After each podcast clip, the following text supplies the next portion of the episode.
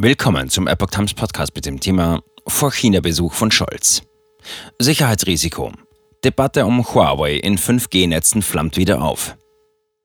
Ein Artikel von Reinhard Werner vom 25. Oktober 2022.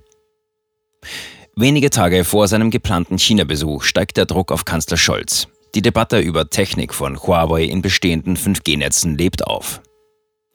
Am 4. November will Bundeskanzler Olaf Scholz China besuchen. Um Kritikern den Wind aus den Segeln zu nehmen, hat das Kanzleramt bereits angekündigt, es werde nur einen Tagesausflug dorthin geben, ohne Übernachtung. Einige Wirtschaftsvertreter haben daraufhin bereits die Sinnhaftigkeit der Reise in Frage gestellt. Die Debatte um die Costco-Beteiligung am Hamburger Hafen hat zusätzlich Misstöne erzeugt. Nun lebt auch jene um die Beteiligung des vom KP-Regime kontrollierten IT-Konzerns Huawei am deutschen 5G-Netz wieder auf. Deutsche Telekom geht auf Distanz zu Huawei. Sowohl Wirtschaftsvertreter als auch Politiker aus Regierung und Opposition äußern Skepsis bezüglich der konsequenten Umsetzung des IT-Sicherheitsgesetzes. Dieses in seiner Urfassung im Juli 2015 in Kraft getretene Gesetz soll die digitale Infrastruktur vor gefährlichen Akteuren schützen. Es werde jedoch, so berichtet das Handelsblatt, nach Meinung mehrerer Verantwortungsträger nur unzureichend umgesetzt. Dies zeige sich beispielsweise daran, dass Bauteile des chinesischen Konzerns Huawei weiterhin integrale Bestandteile deutscher Mobilfunknetze sein.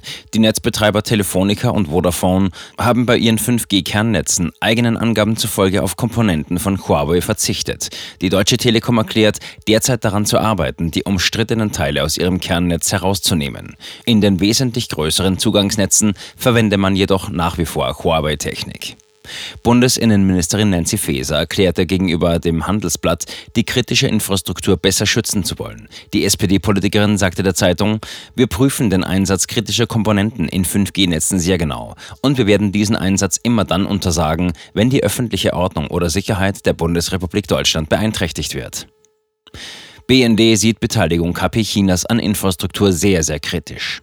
Demgegenüber kritisiert Albrecht von der Hagen vom Verband der Familienunternehmer, es werde tagtäglich in Deutschland Hardware von Firmen aus Ländern verbaut, die uns offen schwächen wollen.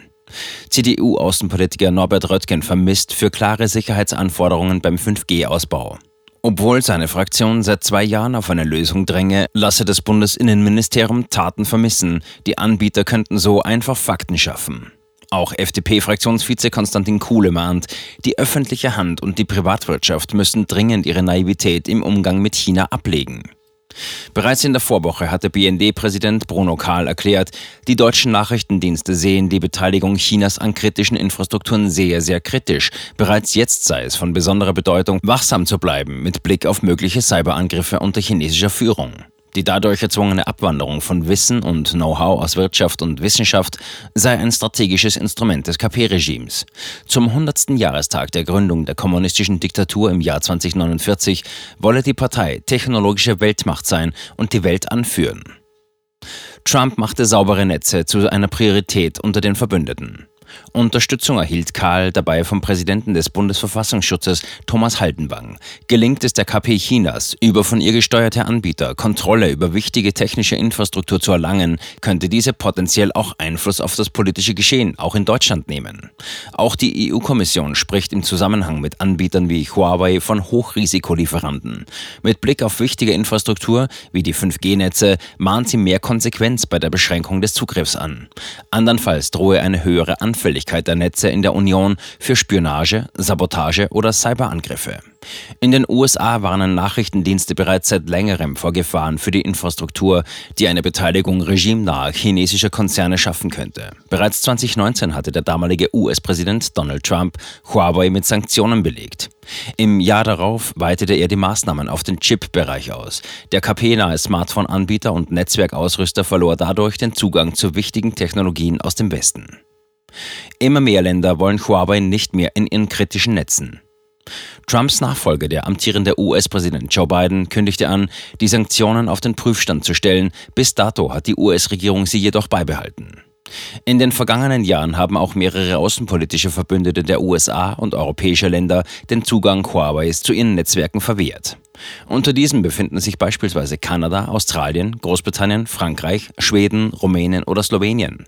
Ungarn und Österreich haben demgegenüber noch keine Maßnahmen gegen eine Beteiligung des Konzerns an ihren 5G-Netzen gesetzt. Huawei selbst bestreitet, vom Regime gesteuert zu sein oder eine Gefahr für die Netze darzustellen. Die chinesischen Gesetze und Erkenntnisse über technische Möglichkeiten sprechen jedoch eine andere Sprache. Auch deshalb warnt Brüssel davor, sich auf die Angaben der Hersteller zu verlassen. Es sei von entscheidender Bedeutung, dass alle EU-Länder die relevanten Beschränkungen für Hochrisikolieferanten umsetzten.